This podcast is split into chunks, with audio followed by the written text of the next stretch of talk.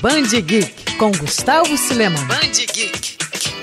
Marvel e DC. Cada editora tem uma legião de fãs, e esses leitores defendem com unhas e dentes seus personagens e artistas favoritos, mas é inegável que todo mundo sempre sonhou com um encontro entre esses dois universos. E não é que tais encontros já aconteceram? Desde o primeiro crossover entre Homem-Aranha e Superman lá na década de 70, DC e Marvel continuaram publicando outros especiais, como por exemplo Liga da Justiça e Vingadores de 2003. Mas nos anos 90, os leitores foram ao delírio com a publicação da revista Marvel vs DC. Dividida em três volumes, com quatro edições cada, a saga não só mostrou o embate de personagens como Superman, Hulk, Batman e Capitão América, como também deu origem ao universo Amálgama. Uma iniciativa em conjunto da DC e da Marvel, Amalgam Comics surgiu em 96, trazendo fusões de diversos heróis e vilões. Daí surgiram o Super Soldado, a fusão entre Superman e Capitão América, Garra das Trevas, que juntava Batman e